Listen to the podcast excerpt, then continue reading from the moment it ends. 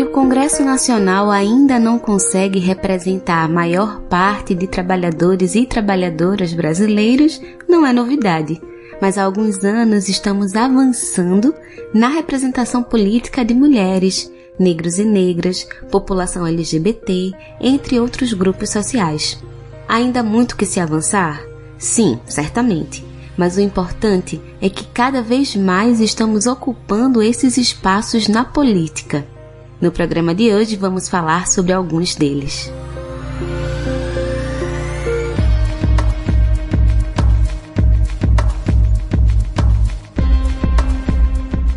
Eu sou Yale Tairine e está começando mais uma edição do programa Prosa e Fato.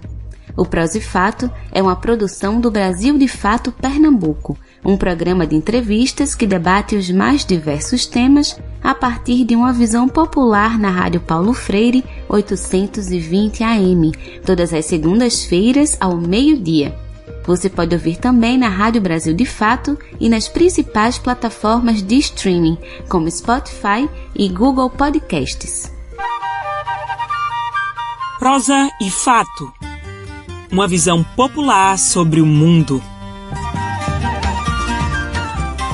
Para conversar conosco sobre a representação política de quilombolas e suas lutas, convidamos Antônio Criolo, da Coordenação Nacional da CONAC, Coordenação Nacional de Articulação das Comunidades Negras Rurais Quilombolas.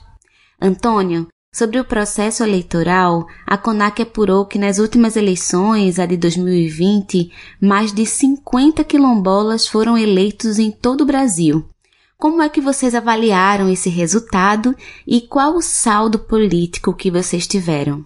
Na verdade, a questão política partidária, ela sempre foi algo que foi negado ao povo quilombola discutir. Muito porque o, o, sistema político brasileiro, ele não, ele foi um sistema construído pela branquitude e que, portanto, não cabe gente negra lá nesse espaço. Mas também, acima de tudo, é um espaço da elite. E, e, aí a gente sofre por duas coisas. A primeira é por ser negro, e a segunda é por não, por não ser do grupo de elites, de, de elites, né? Não ter os nomes renomados no processo histórico é, de construção.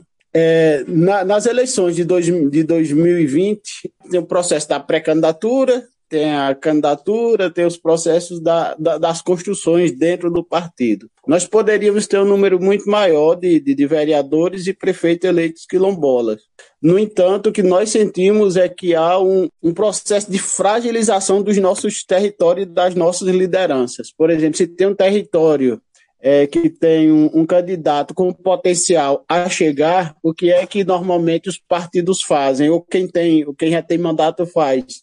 É, fomenta para que saia muitos candidatos naquele território, para aquele candidato, aquela candidata que tem o potencial de chegar não consiga realmente ser eleito. Outra coisa que nós percebemos é que, por exemplo, alguns companheiros e algumas companheiras, isso a gente vivenciou bastante no estado de Pernambuco, alguns companheiras ou alguns companheiros que tinham o potencial de ser eleito é, não passou pelo crivo do partido. Infelizmente, ele diz isso com muita, com muita tristeza, porque isso não se apresenta apenas nos partidos ditos partidos de direita, mas também nos partidos democráticos, partidos que se dispõem, que, ao menos na teoria, é, discute o processo socialista, o processo de construção coletiva, o processo democrático. Então, é, a primeira coisa é que parte do nosso povo não passa pelo crivo inicial das pré-candidaturas dentro do partido, porque provavelmente iria ocupar, iria ser eleito, e sendo eleita aquela pessoa que hoje tem o partido, que é dona do partido e que tem mandato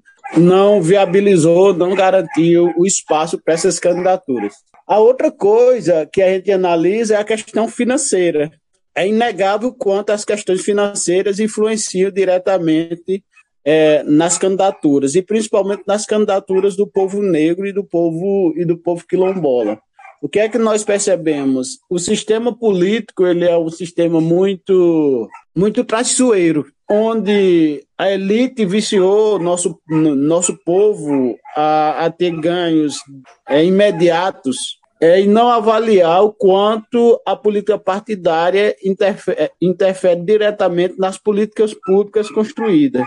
Então, o que a gente percebeu em 2020, com nosso, a gente conseguiu acompanhar 500 candidaturas, nós tivemos mais candidatos, mas nós conseguimos acompanhar 500 candidatos quilombola entre vereadores, vice-prefeito e prefeito, inclusive nós temos é, dois vice-prefeitos e um prefeito quilombola, em que, em que nós percebemos que o sistema político viciou de, de tal maneira em que mas, e que mascara, infelizmente, a, as situações em que quem manda é quem tem um recurso financeiro. E em 2020 também, né, a CONAC lançou lideranças negras na disputa política de forma intencionalizada. Qual o posicionamento da CONAC na disputa desse ano? Também há uma aposta numa bancada quilombola nos legislativos estaduais e federal? Na verdade, é uma sequência. Quando nós apoiamos as candidaturas dos nossos dos nossos candidatos em 2020, a gente também já almejava que esse espaço a gente precisa ocupar também a nível estadual e federal. É, por quê? Porque hoje nós temos mais de 200 projetos de lei contra comunidades quilombolas e não temos uma bancada com representação quilombola que possa é, lutar em defesa das comunidades quilombolas. A outra coisa é que nós, é, é, no nosso processo de vivência, a gente compreende que há toda uma escadinha é, para a construção da política partidária e também das construções de, de possíveis eleitos.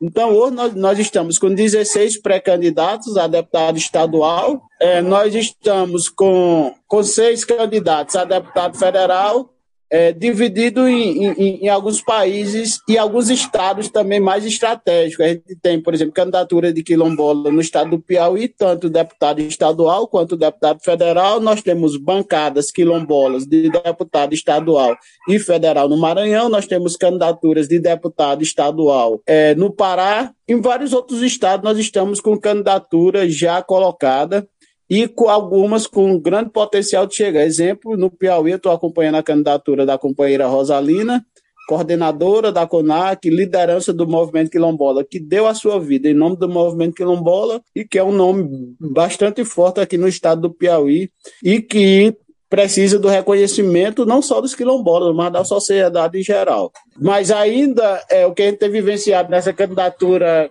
é, de deputado estadual é que o voto nas nossas comunidades está atrelado ao que o prefeito manda, ao que o vereador manda, que é sempre é, que é continua o mesmo processo da elite ter esse comando no processo de voto, onde as pessoas não avaliam que fortalecer a questão quilombola é importante. As pessoas acham que a questão quilombola é uma coisa e a questão da política partidária é outra. As pessoas não conseguem enxergar que as políticas públicas que chegam no município com viés específico de comunidade quilombola é que houve uma luta do movimento. Mas mesmo assim a gente continua lutando, a gente entende que é um processo de construção e tem alguns espaços que é importante, é muito importante é, a gente estar tá presente, a gente entende que a gente está passando por um momento muito difícil é, no que trata da governança federal, a gente tem a gente tem um, um, um, presidente que não ouve comunidade quilombola, que não discute com comunidade quilombola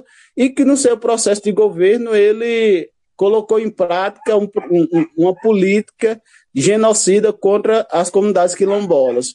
Mas isso ninguém foi enganado, porque no seu processo de campanha ele já disse a que veio. Ele mediu os quilombolas por arroba, ele dizia que quilombola é o atraso do desenvolvimento, ele também falava que não teria um centímetro de terra para quilombola. Isso ele cumpriu. Fragilizou todo o processo de política pública para a comunidade quilombola. A gente pega, por exemplo, quem foi que ele indicou para a Fundação Cultural Palmares.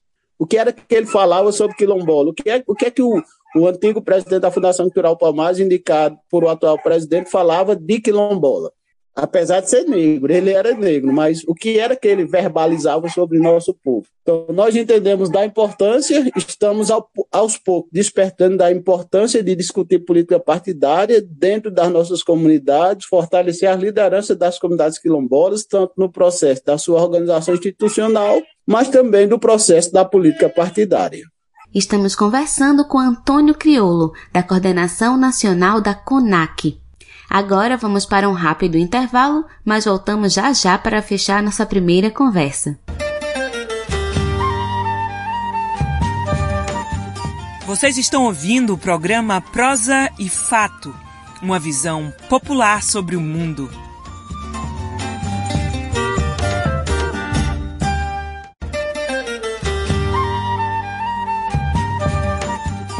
Voltamos a apresentar o programa Prosa e Fato uma visão popular sobre o mundo. Estamos de volta com o programa Prosa e Fato para continuar nossa conversa com Antônio Criolo da CONAC. Antônio, dialogando com o que você falou no bloco anterior, a gente estava falando sobre essa representação de quilombolas no legislativo. Mas como é que vocês avaliam a importância dessa representação, né? Por que é importante quilombolas ocuparem esses espaços na política? Nós temos dois tipos de legislativo, né? Nós temos o legislativo, que é a Câmara de Vereadores, e temos as Assembleias e a Câmara de, de Deputados estaduais e federais é, que cada um tem especificidade. Normalmente, quando a gente dialoga do vereador, a gente fala que o vereador, o papel dele é monitorar e criar leis. É, mas, quando a gente fala da, da Assembleia, das Assembleias Estaduais e da, e da Câmara de Deputados, o, o, é, além de criar leis, os deputados estaduais e federais, eles, eles também são executivos, eles conseguem executar algumas coisas por meio de emenda parlamentar. E isso nosso povo não sabe papel do deputado estadual e do deputado federal, além de monitorar e criar, o, e criar leis em defesa do povo, ele também consegue executar, consegue fazer ações diretas nas comunidades quilombolas. Então, nós entendemos isso, nós compreendemos isso, que por meio das emendas parlamentares, é, o recurso de um deputado estadual e de um deputado federal precisa ser destinado também às comunidades quilombolas. Mas quando as comunidades quilombolas não têm nenhuma representação, isso quer dizer que essas emendas parlamentares não vão chegar nas nossas comunidades. Não chega emenda parlamentar, nem tem alguém que possa defender de fato as comunidades quilombolas. Quando a gente fala de defender de fato as comunidades quilombolas, é que o movimento quilombola, por meio da CONAC, conseguiu fazer incidência política e construir alguns parâmetros legais, algumas normativas que garantem nossos direitos. Dentre essas normativas, a gente vai falar da educação escolar quilombola, a gente vai falar é, do acesso é, é, dos quilombolas à universidade, é, nós vamos falar da política de regularização fundiária, nós vamos falar de várias outras ações que precisam ser defendidas pelos parlamentares. Então, nós entendemos da importância de ter a representação política que trate da importância do legislativo, mas nós também precisamos nos atentar que mesmo o legislativo pode executar algumas ações nas nossas comunidades por meio das suas emendas parlamentares. Bem, Antônio, e a pauta da educação escolar quilombola é muito importante, né? E desde que a modalidade foi aprovada em 2012, a CONAC e diversas outras organizações vêm pautando a qualificação dessa educação. Como vocês têm pensado e pautado a educação quilombola nesse momento? Levando em consideração que as nossas comunidades têm a educação quilombola, que são nossas vivências, nosso jeito de fazer, nosso jeito de, de nos relacionar, de construir, de falar do nosso, da nossa ancestralidade, a nossa pergunta é como é que nós vamos levar isso para a sala de aula.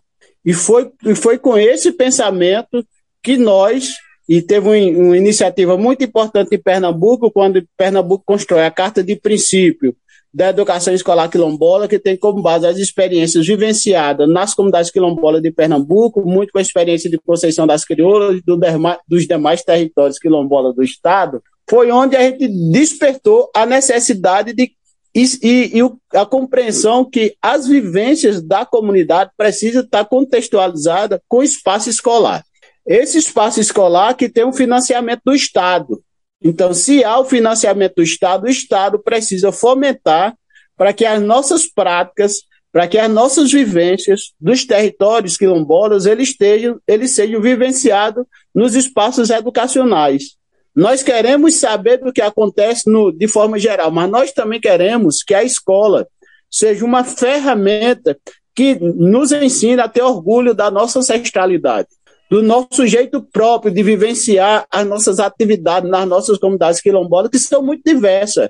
A realidade de Conceição das Crioulas não é a realidade de Castanho.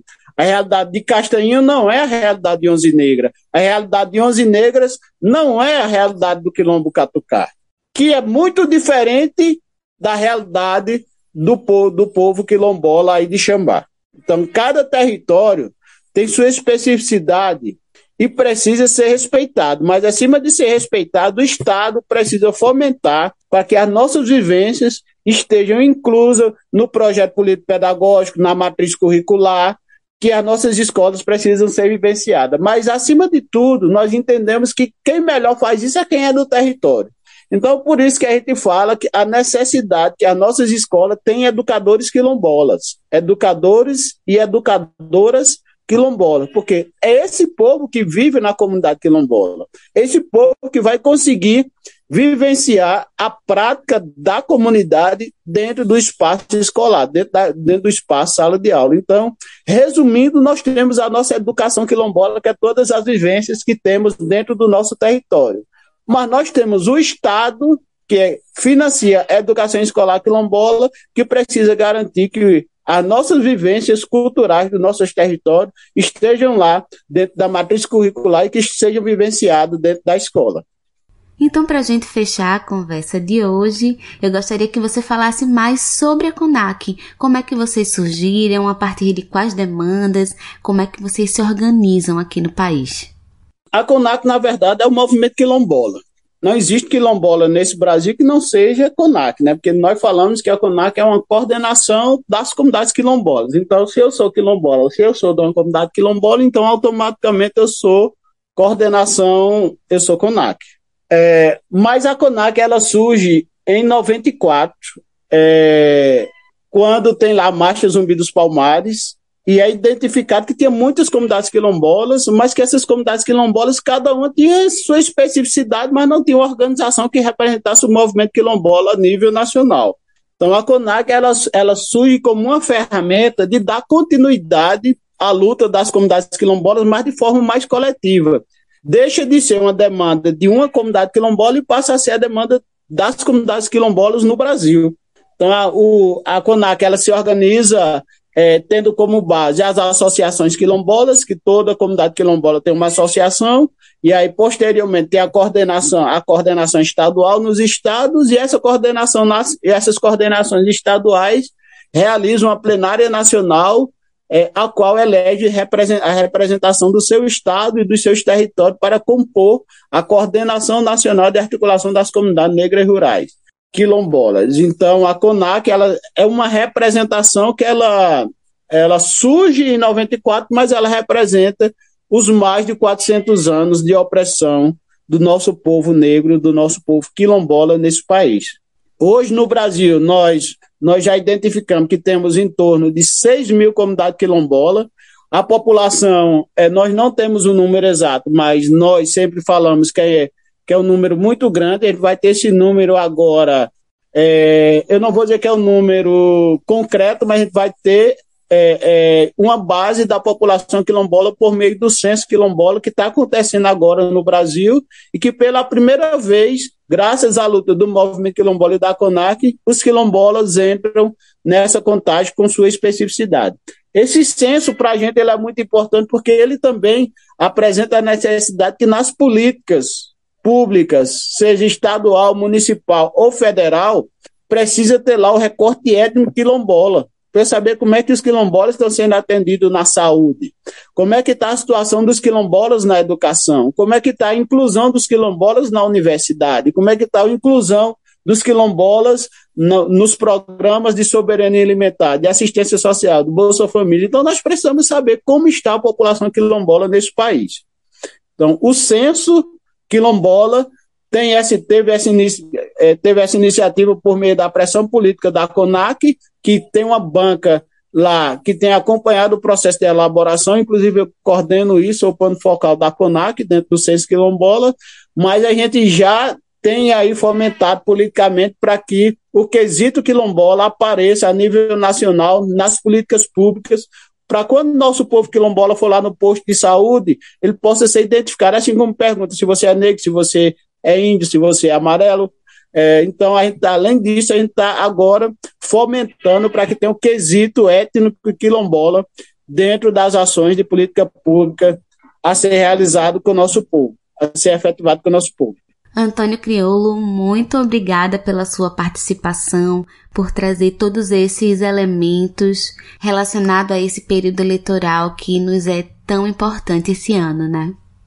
Eu agradeço e a CONAC está sempre à disposição para contribuir nessas pautas que visibilize as mais de 6 mil comunidades quilombolas desse país. Obrigado e fico feliz por ser uma negra que está nesse momento. Voltamos a apresentar o programa Prosa e Fato, uma visão popular sobre o mundo. Estamos de volta para o nosso terceiro e último bloco do programa Prosa e Fato, aqui na sua Rádio Paulo Freire 820 AM. Hoje já conversamos com Antônio Criolo da CONAC e se você perdeu, você pode escutar depois no nosso site brasildefatope.com.br e também nas principais plataformas de streaming como Spotify e Google Podcasts. Agora estamos conversando com Luan de Castro Tremembé, membro da APIB, a Articulação dos Povos Indígenas do Brasil e da Campanha Indígena. Luan, entre as eleições de 2018 e 2022, o número de candidaturas de mulheres indígenas dobrou.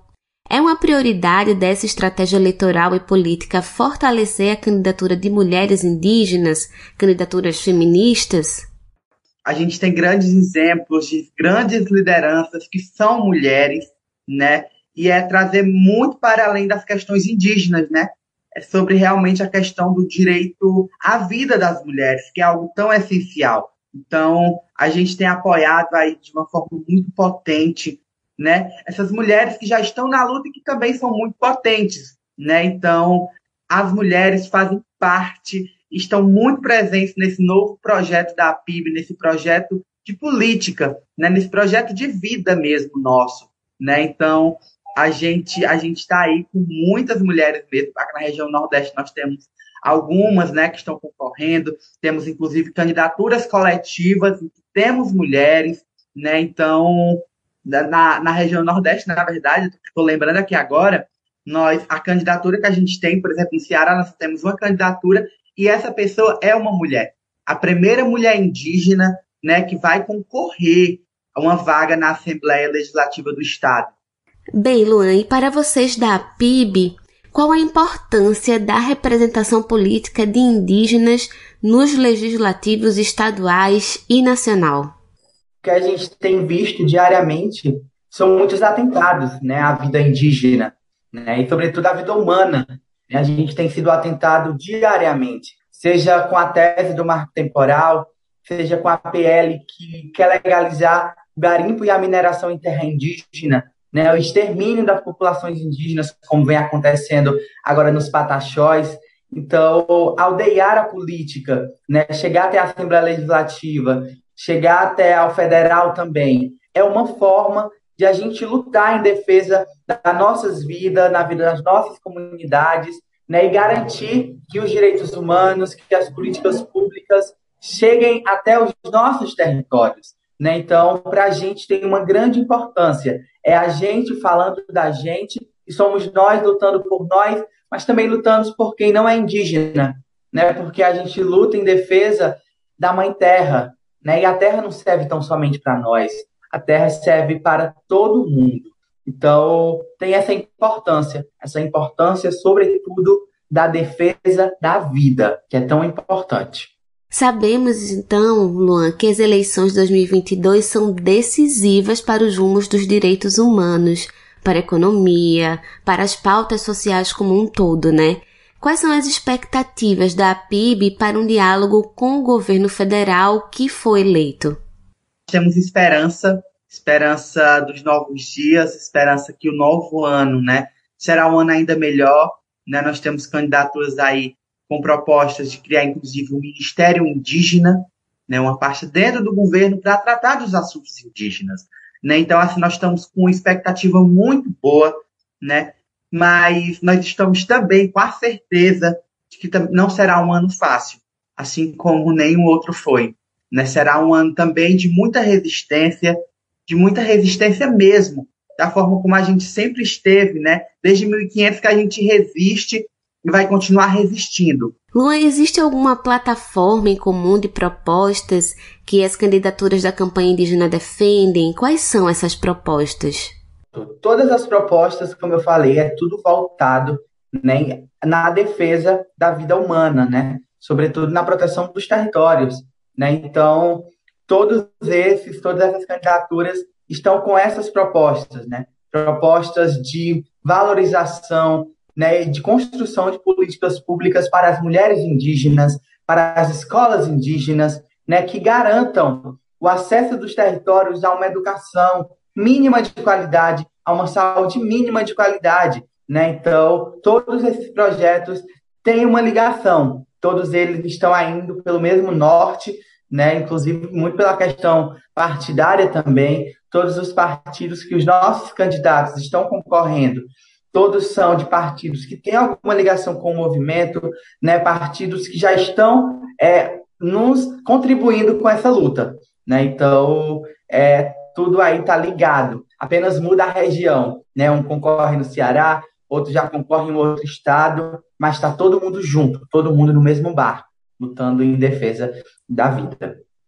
Bom, então, para a gente fechar, fala mais sobre a PIB, a Articulação dos Povos Indígenas do Brasil. Como é que surge, com qual objetivo? A Articulação dos Povos Indígenas do Brasil a PIB ela surge como a nossa organização maior, né? Ela é a organização que reúne todas a, as representações indígenas do Brasil, né, para lutar em defesa de todos nós indígenas do Brasil, né? Então, a PIB ela tem para além, né, é para além de uma organização política, mas também é uma organização social, uma organização que defende o direito à vida dos territórios indígenas, uma organização que tem a assessoria jurídica, né, tem a parte da comunicação na qual eu faço parte, né, e tem várias outras áreas dentro da PIB que hoje presta assistência aos territórios, né? Nós temos advogado à disposição dos territórios, porque a gente sabe que as questões são muitas, né? A gente tem comunicação porque a gente entende o que a comunicação, né, a força que a comunicação tem hoje para as nossas lutas, o quanto a comunicação tem fortalecido a nossa luta, e a gente também tem sido um alvo constante aí, né, é, de, de tentativas, derrubaram, derrubaram a nossa conta duas vezes nas últimas duas semanas. Né? Então, só para se ter noção, nós temos um perfil com mais de 200 mil seguidores. Né? Então, a gente consegue hoje alcançar um número muito grande de pessoas né? E isso para quem não apoia o movimento indígena, para quem é contrário ao movimento indígena, é, é muito é muito perigoso para eles, né? Eles se sentem prejudicados, eles se sentem fragilizados, né? E eles tentaram derrubar nossa conta duas vezes e a gente resistiu, resistiu até conseguimos novamente o acesso, né? Mas a PIB é essa organização hoje que nos defende, que nos representa né? E estamos aí em todo o país. Luane Castro Tremembé, muito obrigada pela sua participação aqui no Fato. Eu que agradeço, agradeço demais o convite. Né? É muito importante a gente estar tá ocupando esses espaços de fala, né? a gente está trazendo também o nosso lado da história. Né? Nós estamos aí com esse projeto de aldear a política, não tão somente por nós, né? mas é pela vida humana, né? é, pela, é contra a fome, para combater essa fome que tem chegado não tão somente para o branco, para o negro, né, mas tem chegado também nos territórios indígenas. Então é por todos nós essa luta. Né, eu já aproveito, convido todo mundo né, para entrarem no nosso site, né, que é campanhaindígena.info, e nesse site vocês vão encontrar informações a respeito das 30 candidaturas que nós temos no Brasil. Né? Então, já deixo esse convite e também no Instagram, né, que é Campanha Indígena. Então acessem, conheçam e fortaleçam junto com a gente né, a participação indígena no processo eleitoral. Né? Vamos juntos aldear a política.